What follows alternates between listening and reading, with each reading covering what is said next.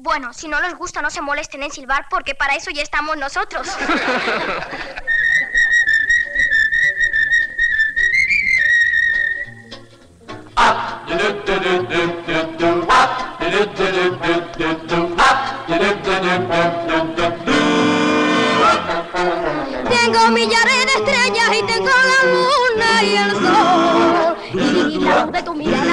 tu mirada dentro de mi corazón.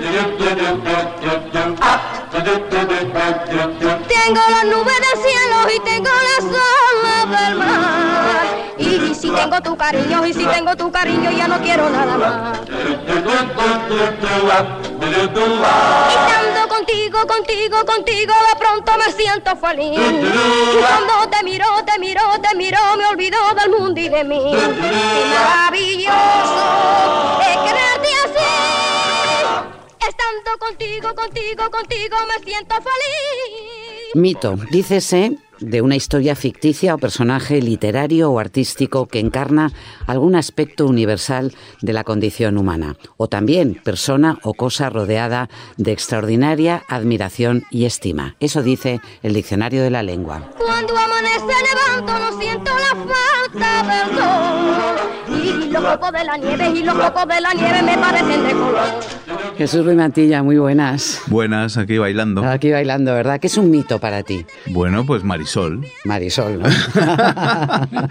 Eh, bueno, eh, es, es algo que muy pocos merecen el calificativo. Es decir, yo te- creo que hay que ser muy selectivo con el lenguaje y Mm. tengo especial cuidado en, en aplicárselo a mito Sí. y a genio. Aquí todo es genial. Pues no, Ujú. genial son dos cosas. Y mitos también. Sobre todo porque hablamos de quien fue un mito en los años 60 Sí. y 70, y de hecho este tema que escuchábamos de una de las películas con Bueno, las que yo- yo Marisol creo, pero- rompió, en España y en América, bueno, podría ser una estrella olvidada ahora mismo.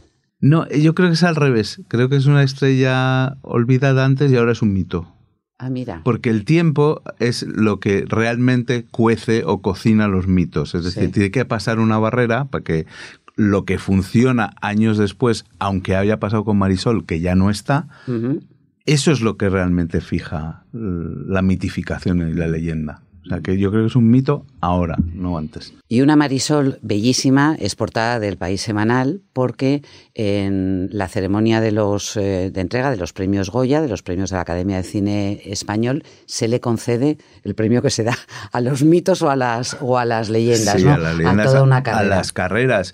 Y fíjate que eso, eh, hablando con Mariano Barroso, que es el director de la academia ahora, en- la gracia es precisamente la fuerza del mito, el que Marisol no vaya a ir, a no ser, así lo decimos nosotros con reserva, a no ser que baje de, de su casa en Málaga y se presente por sorpresa, no va a ir y, y va a ser el, el premio honorífico más mediático que han dado nunca, precisamente por esa condición secreta, ¿no? Que lo multiplica. Pero seguro que no va a ir. Nunca se puede decir que al final alguien, bueno, se anime a bajar, porque es que se lo han puesto al lado de casa.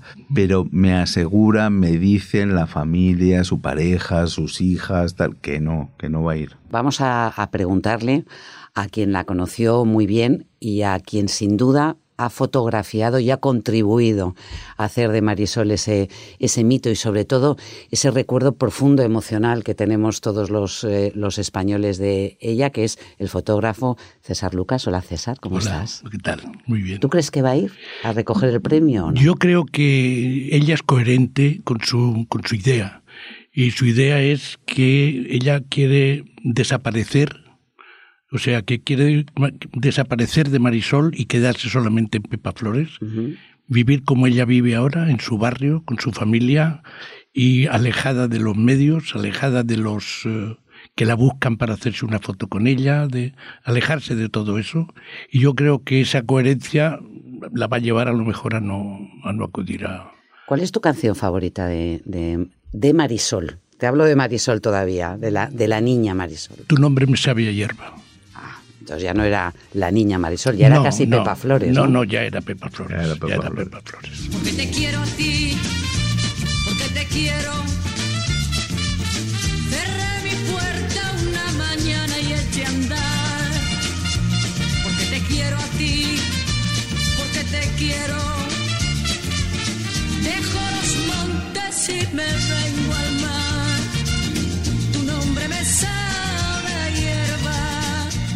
Qué diferencia de voz, ¿no? Ya es una voz eh, madura, muy joven todavía, pero con esos tonos eh, graves, ¿no? Bueno, ya se notan también otros sentimientos. ¿Cuándo conociste eh, tú a, a Pepa? a Pues yo conocí a Marisol, cuando era Marisol, pues yo creo que acababa de hacer la primera película. ¿sí? Cuando yo estaba en el diario Pueblo y fuimos a alguna rueda de prensa, o, o creo que fue con un, en, en un premio que la, que la entregó Pueblo, en unos premios que daba Pueblo al año, en fin. Y Oye, ahí- ella debía tener unos 15 años. no, no, no, no, era más joven. Era, más joven era más todavía. joven, sí, Pero tú sí. tampoco eras muy mayor, ¿no, César? Tú debías Eh, ser un chavalín también. Sí, también. era, era bastante joven. Pero yo creo que la conocí en aquellos momentos Mm. porque pues era, pues eso, después de el fenómeno que se había producido con Pablito Calvo, con Joselito y tal, pues esa, la niña de tal. Y tuvo un fuerte impacto la, la primera película que hizo y se convirtió en un, en un objeto mediático muy importante. Y poco tiempo después yo ya creé una agencia de prensa que ya trabajaba para diferentes medios y sobre todo para, para muchas revistas. Y, y ya cada dos por tres pues estaba haciendo reportajes con, con, con Marisol, ¿no? Con cualquier motivo, porque cambiaba de... porque se estaba preparando una película, porque estaba preparando un disco, porque era su cumpleaños, porque cambiaba el color de su pelo, en fin, cualquier motivo era para hacer eh, portadas, para hacer reportajes, para, para estar constantemente... Sí, porque hay que recordar que Marisol era un fenómeno, es decir, es lo que es un equivalente a, a Beyoncé ahora mismo, Bueno, que eh, se cambia eh, exactamente el eh, color de sí, pelo, sí. se lo corta. Sí. No, y aparte que era el merchandising, había, había muñecas de Marisol, Bueno, cromos de Marisol, bueno, era- todo esto que hemos vivido después con la Guerra de las Galaxias y Sí, después sí, ya sí. había una cosa pionera. Pero César, eh, me emociona mucho que esté aquí porque claro, él es el que realmente eh, es una de las personas que más ha contribuido a esa cosa de la leyenda. Es decir, él, él, ha, él ha fotografiado a Marisol mientras ella era un personaje público toda, toda su carrera. Y ahora eh, son las imágenes de ella, la- la- las que le hizo él, las que, las que perduran y las que también yo, yo sé que él tiene la venia o, o- o el permiso de Marisol para que sigan sigan eh, por ahí circulando, no solo, no solo en este número del País Semanal. César va a abrir una exposición ahora en las calles de Málaga Ajá. con todas sus En imágenes. las calles. Sí, sí, está, es. en la ya, calle. Ya se ha abierto, se abrió el, el lunes Ajá. Y en una de las, en el centro de Málaga, en un paseo maravilloso que hay eh, abajo de la Alcazaba, y ahí se han expuesto 37 o 38 fotos, de, fotos de dos metros de altura. Así, ¿eh? Y bueno, está teniendo eso una- un atractivo fantástico, ¿no? ¿Pepa la ha visto? ¿Pepa Flores la ha visto? No lo sé. Ella a veces, tampoco- a veces tampoco va como de incógnito. Tampoco se oculta, eh, No quiero se decir, oculta, ¿no? no, no quiere estar bajo el No, foco, pero no. tampoco vive encerrada. Bueno, no, No. quiere estar en las innovaciones, pero alguna exposición tuya ha ido, de incógnito. Mm, Bueno, ella, eh, ella es libre de... Pero yo creo que ella lo que quiere evitar es que de pronto la reconozcan, la pidan autógrafos, le hagan fotos. Ella quiere, eso lo quiere evitar. Y es verdad que ella es muy coherente con eso. Es decir, que a ella le han hecho muchas propuestas de intervenir en televisión, de volver a hacer cosas, de eh, entrevistas, de tal, y siempre, siempre, siempre ha renunciado a ello, con lo cual me parece que es coherente con ese pensamiento y yo, pues eso es algo que, que- que respeto. Mm. Las últimas declaraciones suyas que hemos encontrado se las hizo a su amigo y compañero José Manuel Parada en un, en un acto que hubo en su honor en, en Málaga en el año 2000 y ella, eh, ella contaba por qué se había retirado y por qué quería estar fuera de los focos. Yo quiero ser una mujer como todas, así. Y no hay más. Pero que lo has Sí, conseguido, no lo estás sí. consiguiendo, lo has conseguido. Sí, cuesta un poquito, pero, pero sí, me lo estoy currando. Yo, yo no he renunciado a nada, he prescindido de cosas que a mí no me, no me, no, no me sirven. Y vivo de una manera que con, que con lo que tengo me considero un ser riquísimo, pero de otras cosas, que es lo que me hace vivir. Yo he tomado una decisión bien pensada y yo creo que la decisión más acertada de mi vida, que fue venirme para mi tierra, pues para quedarme definitivamente en ella. Y aquí vivo, aquí quiero vivir y aquí quisiera morirme, pues como una malagueña más. ¿Por qué? Porque eh, Marisol, que dejó su carrera, bueno, ella creció, lógicamente, o sea, todo ese fenómeno infantil se transformó en una, en una actriz que, que trabajó con, con cineastas importantes como Bardem o como, o como Saura. ¿Por qué de repente sale del, del, mundo que había sido su vida durante tantos años. Bueno, ese es el gran secreto y también la gran consecuencia. Hay una cosa que tanto César como Antonio Montiel, que ha sido también el pintor, el que la ha retratado sí. en pintura eh, durante mucho tiempo, eh, me dijeron y coincidían, eh, lo que más les atraía a ellos era mm, no la, esa alegría que tenemos la imagen de la niña Marisol, sino esa mirada triste que a veces traía a las sesiones y yo creo que ahí está la clave, esa, carga de esa, esa alegría fingida equiparaba una obligación de una tristeza de cierta explotación infantil, porque imagínate, es una niña de un entorno muy pobre a la que descubren, sacan de su entorno, se llevan a Madrid, a su madre en la casa de los Goyanes donde ella vivía, la ponen en un cuarto, comen la cocina, no la dejan tal, y la explotan de sol a sol. Sí yo creo que hay una rebeldía muy consecuente al final que dice, hasta aquí. Sí. Me voy. Ella no. Lo dejo. Eso ella es, no, ¿no? ella no. Su sueño no era convertirse en una estrella. Eso nunca. Ella lo que a ella le gustaba era bailar con sus eh, con sus amigas en su barrio y cantar y estar con su familia. Eso es lo que ese era su sueño, ¿no? Mm. Y si la llevaban a un escenario un día a cantar, pues tan contenta, pero hasta ahí, ¿no? Lo que pasa es que luego, bueno, la vida dio muchas vueltas y eh, perdió su niñez, perdió su, su, juventud, con un esfuerzo y un trabajo fuerte y tremendo, eh, perdió el contacto prácticamente con su familia y quizá eso fue una etapa de su vida que eh, de la que llegó un momento en que se quitó y se quitó, pero de verdad. Yeah. Se quiso quitar Claro, hay, ella, hay, ¿no? una infancia robada ahí. Una entonces. infancia robada, una infancia Yeah. robada que, mm, por eso digo que es, ese mito del que estamos hablando, y es verdad, el, el mito que se ha convertido y que nadie ha ocupado ese sitio, ¿eh? Mm. nadie le ha quitado ese sitio, no era su sueño. Quería volver a ser lo que era, la niña que era. Mm. Y eso se acabó cuando empezó a. cuando, cuando la, la, la cogió el productor, se la trajo a Madrid y a partir del momento marcaron las líneas de su día a día. Esa tristeza profunda en la, en la mirada de la que hablar su marido, su actual marido, con Sí, el que tú sí. sí. que has estado charlando, Máximo, dice que sí. Máximo dice que le, que le, le da pánico pensar en ver ese velo de, la ve, de cuando la ve, tristeza. ese, velo de tristeza. Cuando hemos intentado hablar con Marisol, no lo hemos conseguido, como, como lo consiguió Jesús Rodríguez hace tiempo aquí. eh, por- precisamente porque el foco ahora es brutal y, y- pero hemos hablado con todo su entorno y entre ellos con su pareja con Máximo está aquí y nos hace una especie de, de explicación muy muy auténtica de por qué no y en esa explicación entra esa cosa del, hombre que la ama profundamente y que no la por, por ninguna causa la quiere volver a ver triste. Y dice, ese, ese velo en los ojos que se le pone, mm, yo no quiero que esté triste, no quiero que recuerde, no quiero tal, porque todos queréis hablar del pasado. Y yo digo, no, no, yo, yo querría hablar del futuro con ella o de qué pasa en este país. Me gustaría saber qué, qué piensa Marisol de este guirigay maravilloso y tremendo que estamos viviendo. Pero no, que, que César, ¿y él no tú? la quiere, no la quiere ver triste. Y tú cuando tú viajaste mucho con, con ella, bueno, tenemos, hay unas fotos maravillosas. Tú decías que te emocionabas al ver cómo ha quedado eh, tal.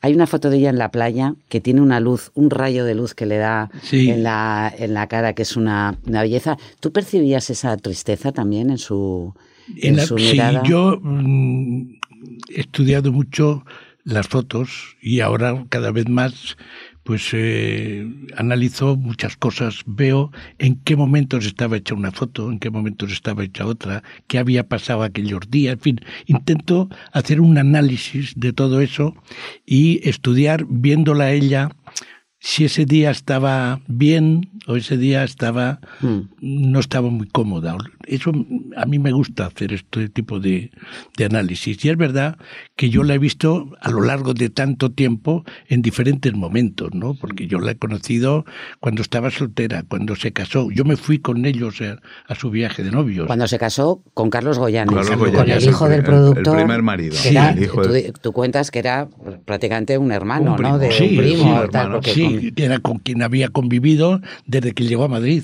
Y convivía en su casa con él y con los otros hermanos que tenía. Eso, perdonadme, pero suena un poco a un, a un Sí. cambalache, ¿no? Un A un matrimonio Bueno, organizado. a no querer Más o menos, soltarla, no más o querer menos. soltarla, ¿no? Más o menos, más o menos era. Eso se produce mucho con las estrellas jóvenes que están en poder de sus productores o de sus Manager. managers que procuran que no se meta nadie por medio y que puedan perder el poder sobre ese- esos personajes.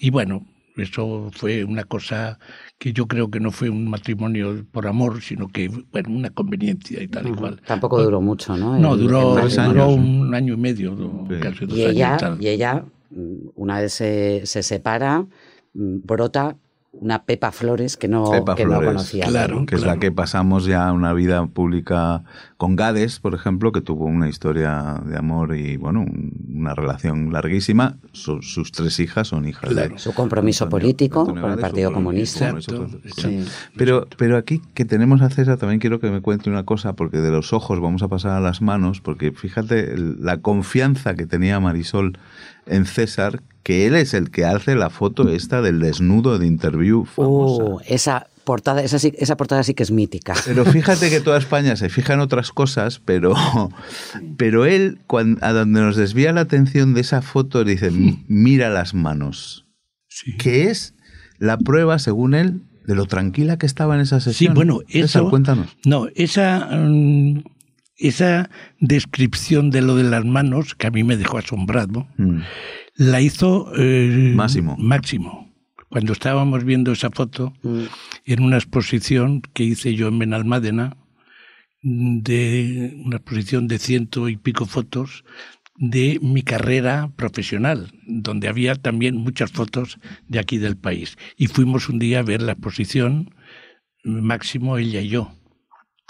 Y nos quedamos allí un rato delante de la foto y Máximo mira, hacía un, un análisis de los detalles que veía en esa foto que yo me quedaba asombrado, que yo no lo había visto, ¿no?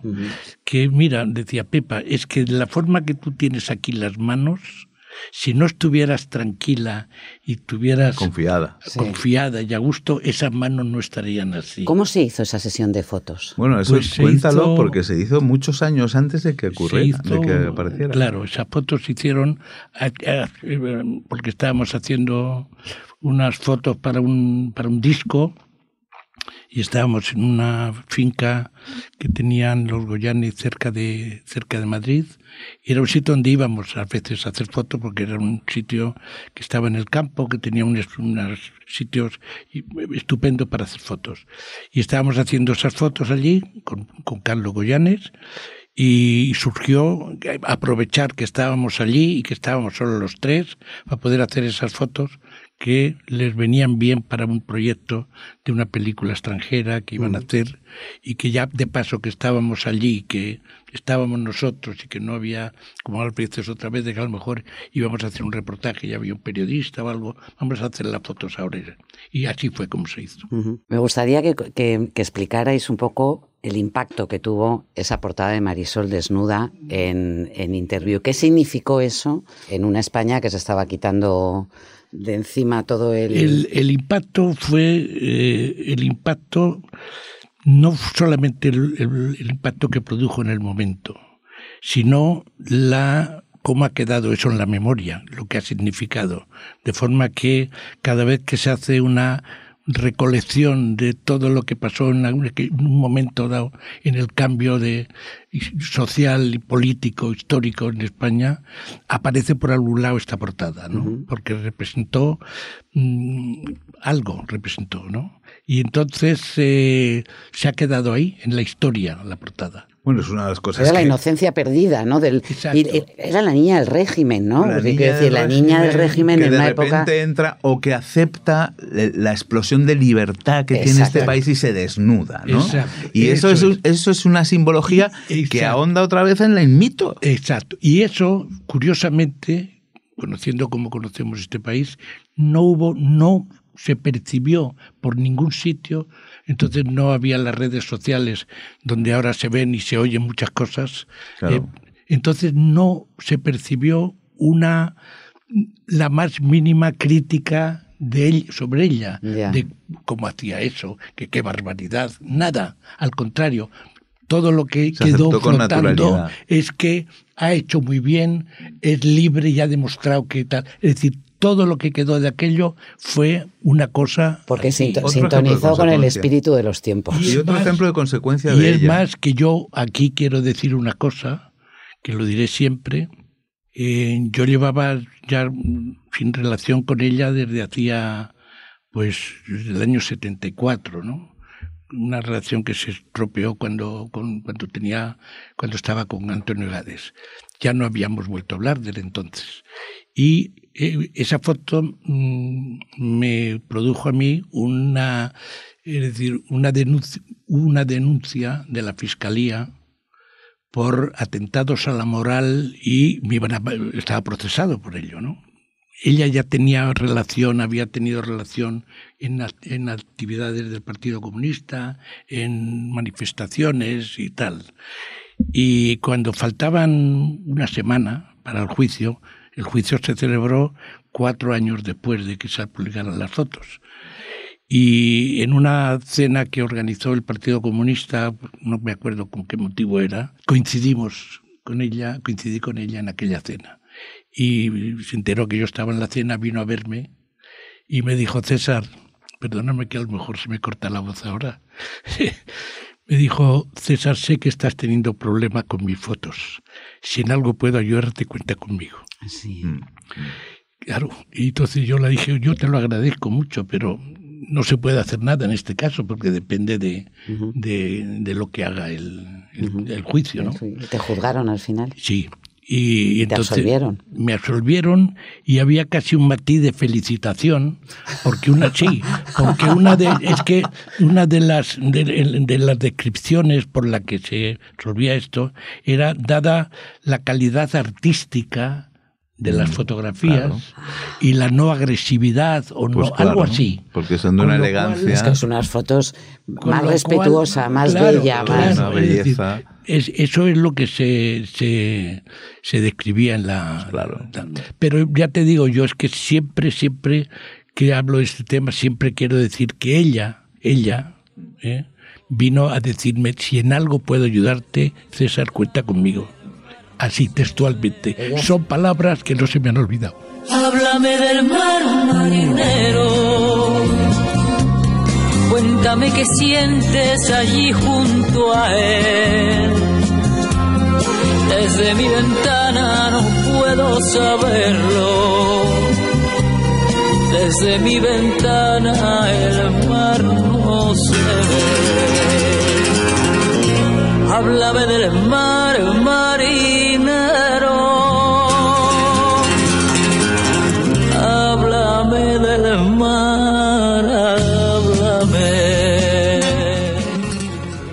Ella siempre ha agradecido tu trabajo y lo ha valorado a lo largo del tiempo y dentro de esa, ese apartamiento voluntario de los, de los focos nunca ha tenido ningún inconveniente, ¿no, César? En No, que tú que las sí. fotografías, No, si es tus que, fotos se vieran. Claro, mm, yo, a mí de este caso se han contado muchas cosas, se han dicho muchas cosas, que yo era su fotógrafo de, de cabecera, no era su fotógrafo.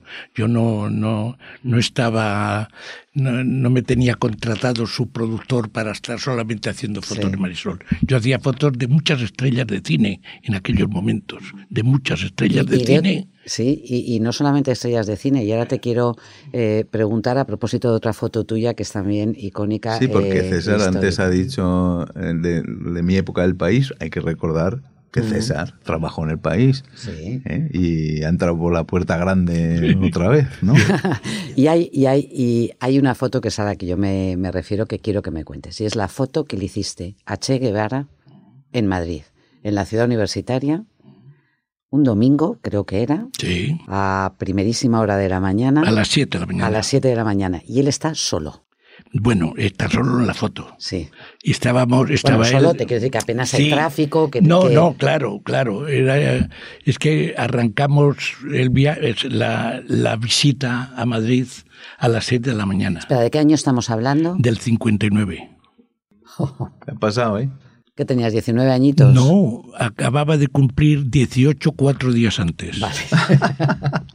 o sea, eras un joven reportero, Cuatro días antes. estabas en pueblo, No, estaba en, en Europa Press. en Europa Press. Y de ahí ya al poco tiempo de eso arranqué a Pueblo. Sí, pero esa foto no se publicó en su momento. No, no, no, no. Esa foto, esa foto no se publicó. Se publicó en Pueblo al día siguiente una columna pequeña y una fotito pequeña de su cara, de la cara de del Che Guevara, diciendo Che Guevara pasa por Madrid camino de, de Roma y tal, nada más. No, camino del Cairo y nada más. Y esa foto, la primera vez que se ve esa foto, es en una exposición que se hace en Barcelona en el año, en el 90 y algo, 92, 93 me parece. Una exposición que se había organizado en Barcelona de fotos de España históricas y tal. Igual. Vamos a, a- a interpretar que no se publicó porque el régimen no tenía ningún No, interés no que se viera maestro interés Che que- Guevara Sí. paseando por Por la. Plaza Mayor. Y aunque fuera de, de ni, paseo. ni ¿no? siquiera solo. Mm. Pero tú estuviste varias horas con él, ¿no? Pues estuve desde las estuve a recogerle al aeropuerto con un redactor del diario del diario Pueblo, con Antonio Dolano, y con dos personas de la embajada. Mm. Y fuimos los cuatro al aeropuerto a recogerle, allí esperándole en la escalera del avión a que bajara, le recogimos, venía con otros dos que venían con él, dos de su equipo, y de ahí nos fuimos al hotel. Y, y entonces, claro, él venía con la hora cambiada, se acostó y nos dijo que al día siguiente que quería ver una serie de cosas de Madrid ¿De qué? y quería ver la ciudad universitaria, Ajá. que quería hacer unas compras, que quería ver una plaza de toros, o sea, quería ver una serie de cosas. Oye, ¿cómo que unas compras? Si creo que conseguiste que abrieran galerías Sí, preciados. conseguimos que abrieran Para galerías él. preciados para él. Y conseguimos que abrieran la plaza de toros de Vista Alegre para él. Y entonces nos citó a las 6 de la mañana del domingo, él llegó el sábado, a las 6 de la mañana ya estábamos en el, en el hotel, y en el hotel que está en la Plaza España, y nos fuimos directos a la universidad, que no había nadie.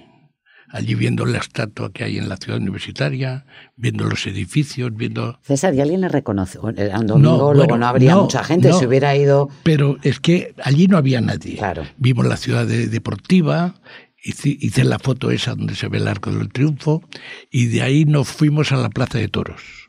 Y en la Plaza de Toros de Vista Alegre habíamos hablado con, con Domingo Dominguín, Sí. que era el dueño de la Plaza de Toros, para que él estaba fuera y dio órdenes a la- alguien de la plaza para que nos la abriera. Y allí estuvimos paseando por el ruedo y tal. Y desde ahí nos fuimos dando un paseo por delante del Palacio Real, viendo el Palacio Real. Y todo esto andando ya por, desde ahí andando por la Gran Vía. Mm. Y por la Gran Vía ya eran las nueve y media de la mañana o las algo así, ¿no? Y ya nos cruzábamos con personas por la calle que miraban, nadie lo conocía. Y estuvimos desayunando en una cafetería, en una cafetería que ya no existe, la cafetería California, Mm. que está al lado del Mítica. López de Vega. Y allí estuvimos en la barra, porque estaba lleno, la cafetería, las mesas, la gente desayunando, y nosotros en la barra. Y la camarera que nos sirvió sí le reconoció. Y me pidió a mí, me dijo que si la podía hacer una foto con el Che, que si se podía hacer una foto con el Che. Y dije, hay que preguntárselo a él. Y le pregunté, comandante, que la camarera quiere hacerse una foto. ¿Cómo no? Y salió la camarera y se hizo una foto con ¿Y él. ¿Cómo era el comandante? Pues yo es que hablé poco con él. Quien hablaba con él todo el tiempo eran dos, uno de los miembros de la embajada y Olano. Yo siempre iba a cierta distancia porque yo lo que mi objetivo era que se viera que el Che estaba en Madrid. O sea que yo estaba buscando, depende de donde estuviéramos, referencia de sitios, de lugares, de cosas, con lo cual yo no me dedicaba a hablar con él. Yo lo único, a lo mejor pedirle permiso que se parara en un sitio o alguna cosa así, Mm. pero cordial y, y perfecto. y tal. Con quien sí hablo, y hablando de mitos, es con John Lennon. Sí, con John Lennon estuve trabajando dos meses, por lo menos, en una película que yo trabajé durante una época, yo trabajaba con los estudios de Hollywood, Sí. con las compañías, con la Metro, con United Artists, con muchas de estas, porque estaban rodando en España con estrellas de mucha relevancia internacional. Y entonces en este momento con mi agencia hacíamos este tipo de fotos para distribuirla por todo el mundo. Y el primero que me tocó fue John Lennon. ¿Y con John hablaste o, o solamente No, le con John? Lennon. Con John sí, tu colega. Le intenté enseñar a jugar al mus. que, Se fue hicieron pro- buenos amigos. que fue un proyecto que fue un proyecto complicado porque era bastante difícil Sí, que- la chica, y las ya, señas. pero sí. lo pasamos muy bien lo pasamos muy bien César Lucas, el fotógrafo de los mitos. Sí, señor.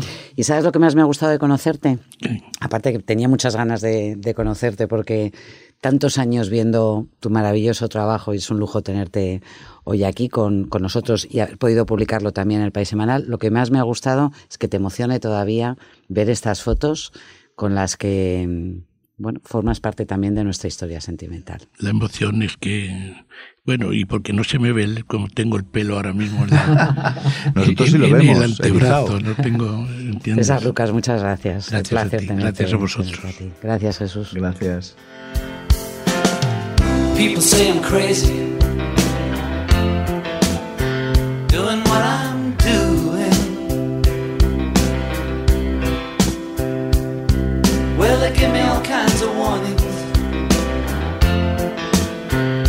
to save me from ruin.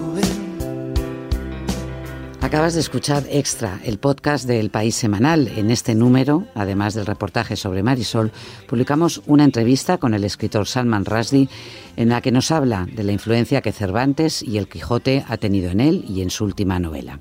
Este domingo, 19 de enero, lo encontrarás en tu kiosco y siempre en la web. Yo soy Montserrat Domínguez y nos escuchamos la próxima semana. I just had to